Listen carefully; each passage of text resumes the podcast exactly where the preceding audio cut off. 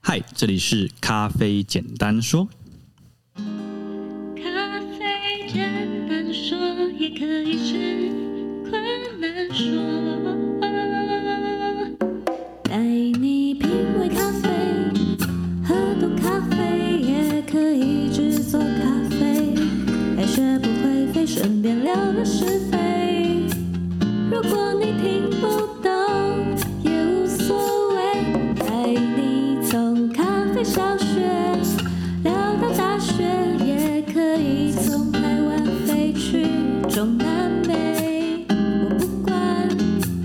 我只想来一杯 latte。欢迎各位朋友收听《咖啡简单说》，这里是华语世界中一个介绍精品咖啡的 Podcast，每次更新一则咖啡小知识，让你更懂得品味咖啡。大家好，我是曹板，今天呢是我们古坑咖啡寻味云林的一个咖啡特辑。那在这个特辑里面，我们其实会跟很多很多不同的呃产区的农友一起进行这样子的一个对话。那主要就是说，我们希望透过这样子的一个访问的过程呢，可以去了解说，在古坑这个地区，它的高海拔、中海拔还有低海拔。不同产区的这个风味的特色，跟每一个农友在建立咖啡的时候，他自己的一个偏好，或者是他的一个呃种植咖啡的价值观这些东西。所以，我们今天呢非常荣幸的，我们邀请到了古泉庄园的庄园主刘一腾啊、呃刘老师非常厉害。刘老师除了在台湾做很多的咖啡的教学以外，也在中国也有做很多咖啡的教学。那他基本上算是呃在栽培这件事情上，育种还有修枝上面都是咖啡的达人。刘老师他的咖啡产区非常的特别，它是属于我们在古坑的一个比较低海拔的代表。那我相信很多的听众朋友可能会觉得说，哦，海拔跟品质好像有绝对的相关。那其实我们这次在做风味的这个地图的分析的时候，我们发现说，其实海拔跟品质不一定有这么直接的关联性，它其实还包含了很多。呃，其他的变因，比方说你的田间管理也好，你的栽培、你的采收、你的修枝，或者是你的选种，这一切的这些变量都会影响到一杯咖啡。那我们今天非常高兴，请刘老师来我们的节目，跟大家一起聊聊他的种植咖啡的理念，跟他这几年在咖啡上面的一些心得。我们欢迎刘老师。好，大家好，我是股权咖啡庄园第三代的咖啡农，是我都是这样自称自己。了解，所以呃，第三代的意思就代表说，其实，在股权这边是我我我很少听到有三代的咖啡农，大部分都是听到就是父子档啊，或者是两代以上，就是到到三代，我觉得我从来第一次听到、欸，哎，对，其实我们会从事咖啡的部分哈，我们就是有去了解一下说，哎。台湾咖啡到底怎么来的？谁引进来的？我们有针对这一个部分，我们有下去稍微了解一下。是那是我们是有得到了一些的资料跟资讯，就是说，哎、可能台湾哈最早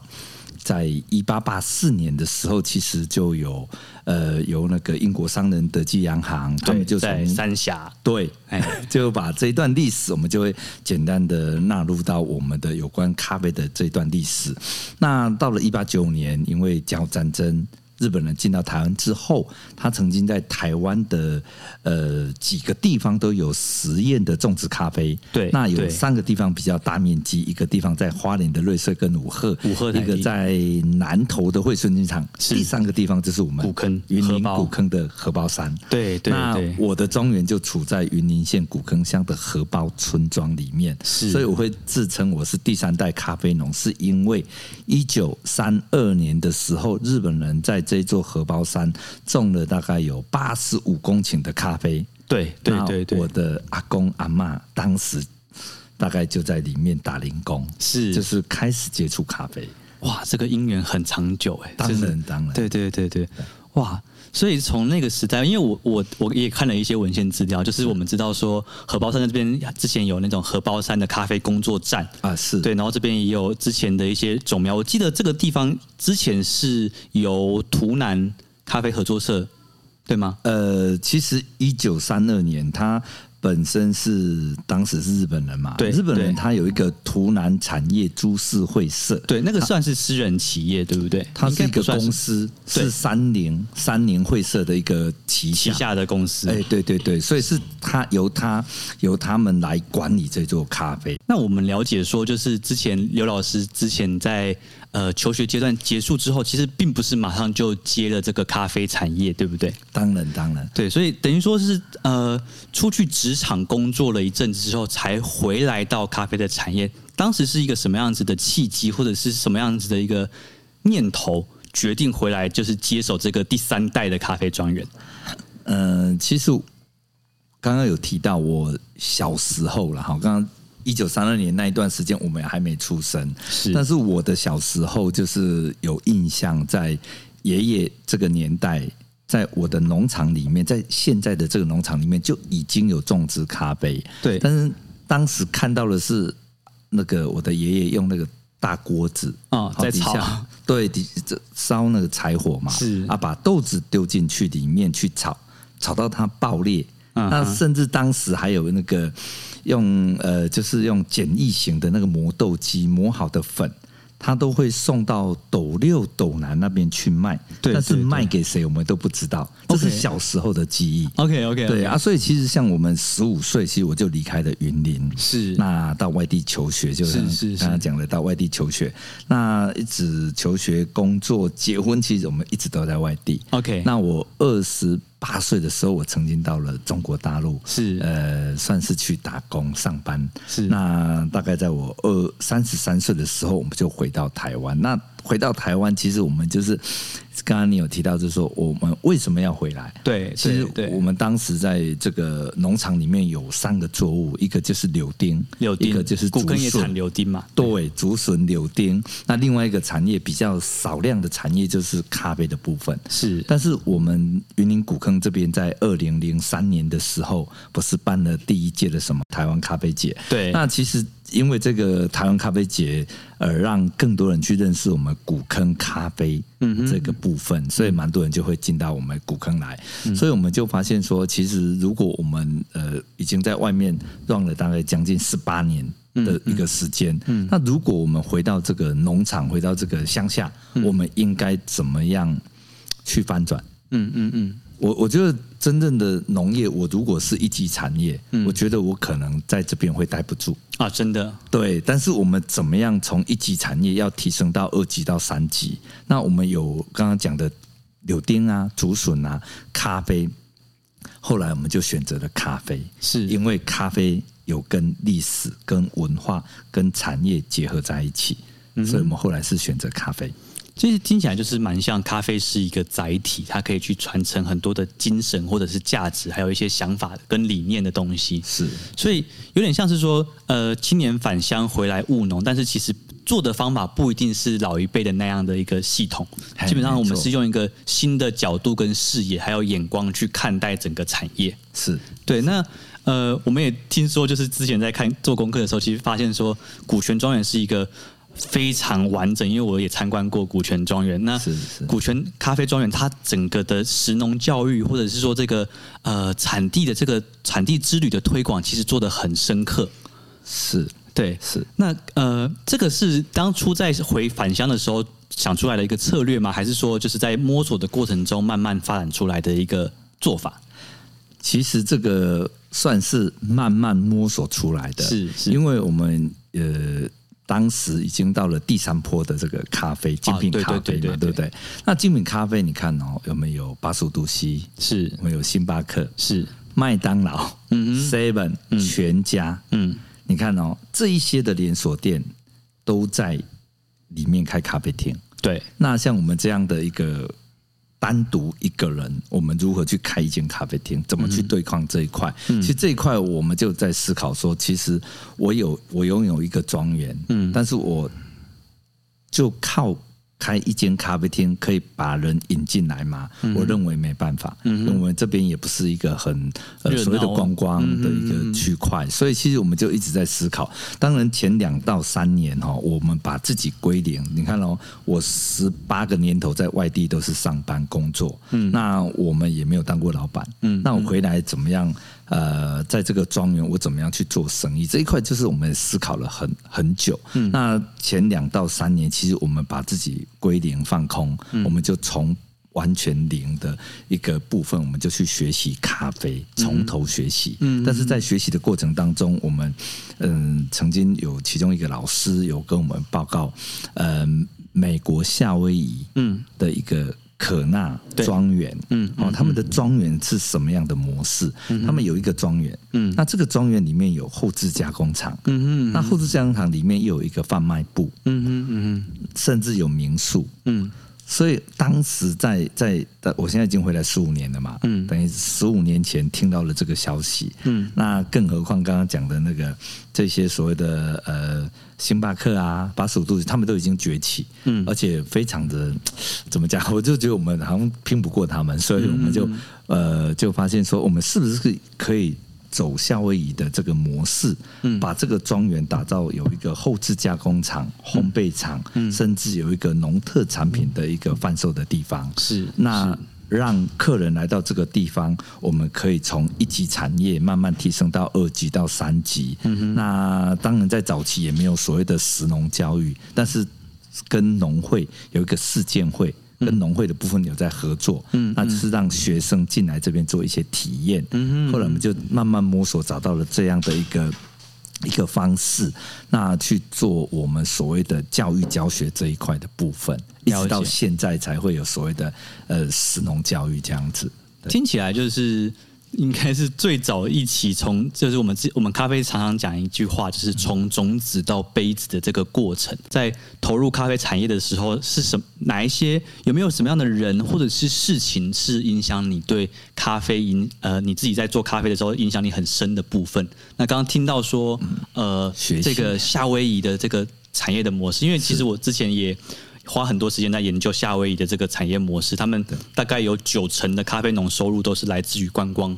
因为美国的境内观光到夏威夷之后，他们去参观产地之旅之后，他们去采购他们当地的咖啡豆。是对，那这个形态其实我认为在台湾确实是一个蛮蛮不错的一个做法，对不对？我觉得这一块，我们后来慢慢也有跟旅行社嗯嗯合作，嗯嗯那旅行社他们带进来的都是有点 VIP 的客人，嗯，比较如说 premium 高级的那种。对，比如说我可能是二十人到四十人这一段，我接的蛮多的。嗯，但是现在蛮多人是十到二十人这种小、比较小更型的精致化的更精致，他们愿意给更多的钱，嗯，来服务这些所谓的 VIP 的客人。嗯，所以这个当然可能占我两到三成而已，但是我主要的呃教育教学的对象是在高中的啊观光餐饮科。哦，有有，我看到很多那个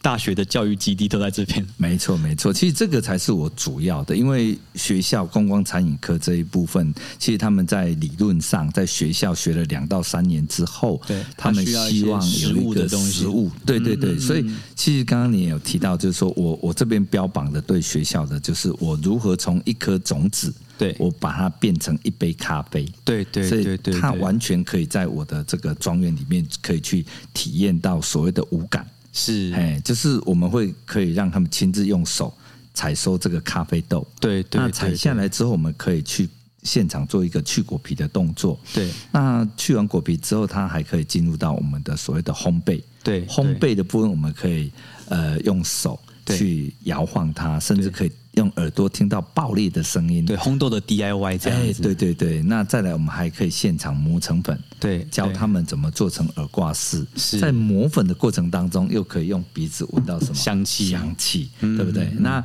再来，我们甚至做成耳挂饰之后嘞，我们还可以让学生进到我们的庄园里面，嗯做一个手冲教学。教学完之后，我们还让同学们亲自自己磨豆，然后用手摇的磨豆机磨豆，冲出一杯嗯咖啡，嗯冲出一杯咖啡，再让同学们喝着他们自己烘焙的一杯咖啡。是，对，但是我还是会加了一个部分，这个我比较重点式的就是放在历史跟文化的部分，我一定会花大概有将近二十分钟的时间，会把台湾咖啡的历史。古坑咖啡的由来，会让同学们稍微知道一下，之后再进入到一些所谓的呃我们的导览解说的部分，这样。所以呃，一杯咖啡它其实不只是一杯咖啡，它承载了很多的历史文化，还有一些咖啡的呃教育的脉络在里面。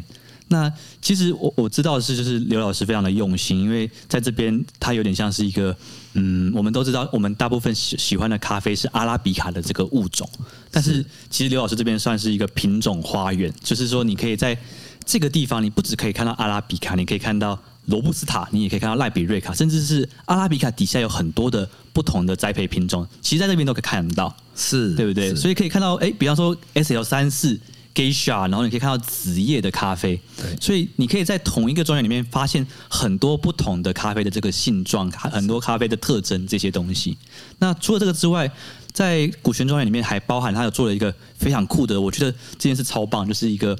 不同的栽植条件的样区，就是包含它可能有呃这个全日照的咖啡样区，还有这种半日照的咖啡样嗯区，跟这种呃雨印底下种植的这种咖啡样区。所以你可以同时在股权庄园里面发现很多不同的品种以外，你还可以看到很多不同的这种天然栽植的条件，它导致咖啡树的一个呃它的表现会有一些不同。是我们在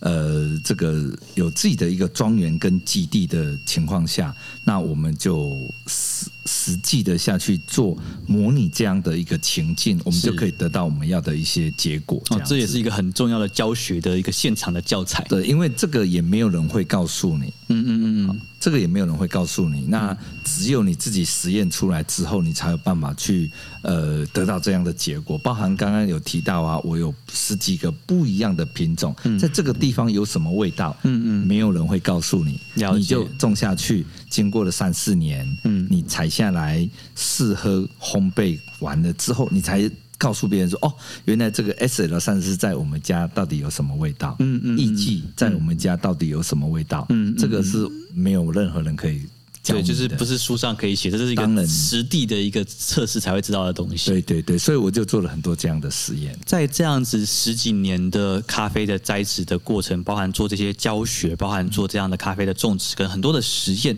那您觉得，就是像在这边做这件事情的时候，有遇到什么样子的困难，或者是说，我们把这个问题放大一点，就是说，你觉得呃低海拔的这些咖啡的农友在种植上面也好，销售方面也好，他会遇到什么样子的困境？可不可以请刘老师分享一下？好，OK。其实这十几年来哈、你看哦，我们在古根咖啡也有送一些评鉴啊。那其实我们在早期的分数可能只有七十九分好了，连八十分都达不到。是但是经过我们的学习与努力，嗯，呃，最高大概就是八十二点九。目前呢、就是每一年我们都有在进步的一点点空间。是那其实在这个部分呢、我我们就一直在寻求学习或者进步的空间。那但是。低海拔跟高海拔确实有它不一样的呃大环境，所对以导致它的风味跟口感不太一样。对但是我后来就在这中间，我们可以找到我们的优缺点。对比如说啊，我的优点就是我们的交通便利啊，对那离交流道也不远，那也没有那么高海拔，嗯，那所以我们相对性就安全，嗯，那我们的缺点刚刚有提到，可能我们的海拔越高，它的密度硬度会好一点，嗯哦，那哦，在这个不一样的一个情境下，我们就选择了嗯走教育教学这一块，而不是说哦，我一定要去拿全国冠军、去跟人家比赛。其实我就觉得说，你只要找到自己庄园、自己农场的一个呃优点，那我们往这个方向去走，我们就可以走。找出所谓的呃自己的一条路，包含呃我们所谓的咖啡的风味跟口感，我都会跟我们的客人，因为很多人我会问我说，呃，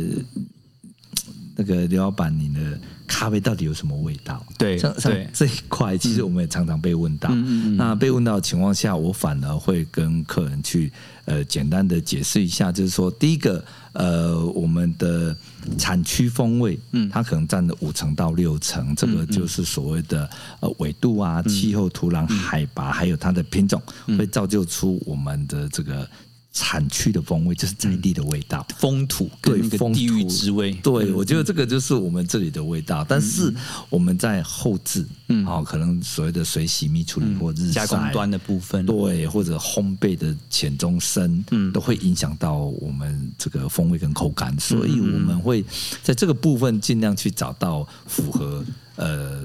比较这个大环境、这个市场想要的味道，嗯，就是客人想要的味道，我们就尽量符合我们客人的味道。那当然，我们自己。当然我自己，比如说啊，我可能我可想喝比较浅烘焙的啊，嗯但是我们的客人不一定喜欢。嗯，虽然我会小批量的去实验做很多很多批次的一个风味跟口感，但是我们还是以大部分的部分就会会以客人端这个为主，这样。你觉得在你种咖啡的这些年份里面来说，有没有哪一个年份的咖啡，或者哪一次的咖啡，你觉得喝起来或者是你做起来特别有印象的？这个倒是这十几年来哈，我们台湾曾经有一些霸王级的寒流啊是甚至我们古坑的草岭对还下过雪。对对我我特别有印象，那一年的咖啡哈，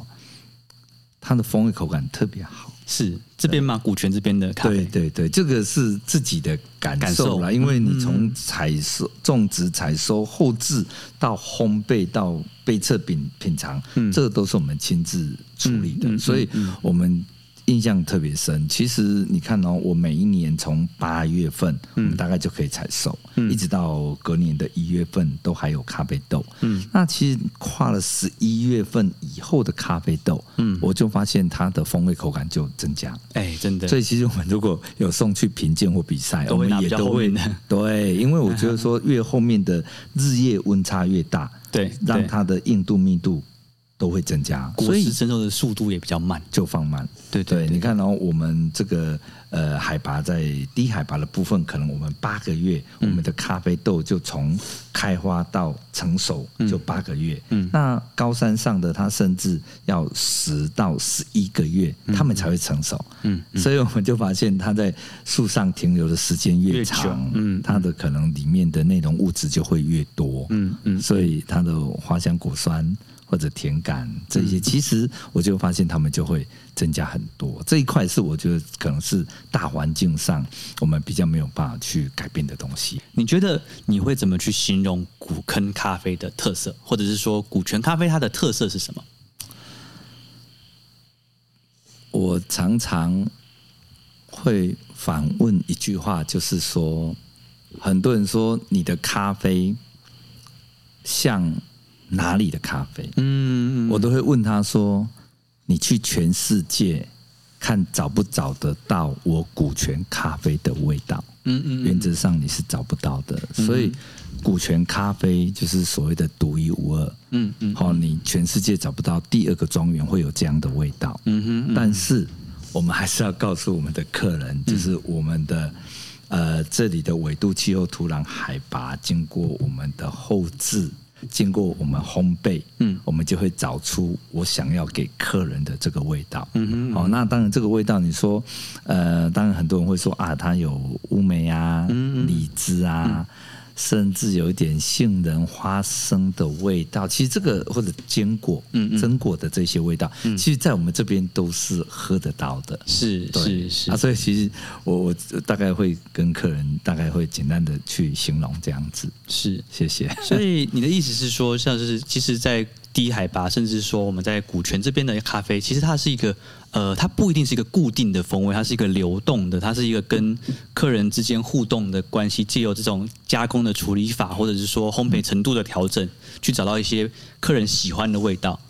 其实这一块我现在已经都进入到这个阶段，就是所谓的克制化。是，就是说是，我豆子一模一样，对，我经过不一样的处理，嗯嗯不一样的后置，嗯嗯不一样的烘焙，嗯，会造就出不一样的味道。了解，对，所以其实这个是我们可以掌控到的。所以只要客人有需求，而且他有一定的数量，我们就会为他客制化的处理这样的一个部分。其实这个我觉得说未来也是很明确的，就是每一个人要的东西不一样，而且咖啡非常的主观啊。对对对对比如说你不喜欢喝酸，对我给你一支很棒的意剂，对你居然嫌弃它，对对对，我觉就得这个落差蛮大的，所以我觉得说，哎，没关系，我们会针对客人需要什么，好、那我们就会根据客人要的，我们去呃去烘焙，去塑造他想要的味道。是，这个我倒觉得还蛮不错的未来。嘿其实刘老师的这个观点跟我我自己其实跟你们的观点还蛮接近的，对，就是像呃，我在二零一九年我出了一本书叫《寻味咖啡》，是那我其实我在这本书里面有一个很核心的一个精神的概念，就是跟大家讲说，其实不一定杯测杯测师或者是咖啡专家跟你讲的咖啡就是最好的咖啡，其实你要找到你自己对味的咖啡，才是你自己最好的一杯咖啡。对对我也是这么觉得。好，那今天的节目到这边，谢谢大家的收听，我是曹板，谢谢我们下期再会，拜拜。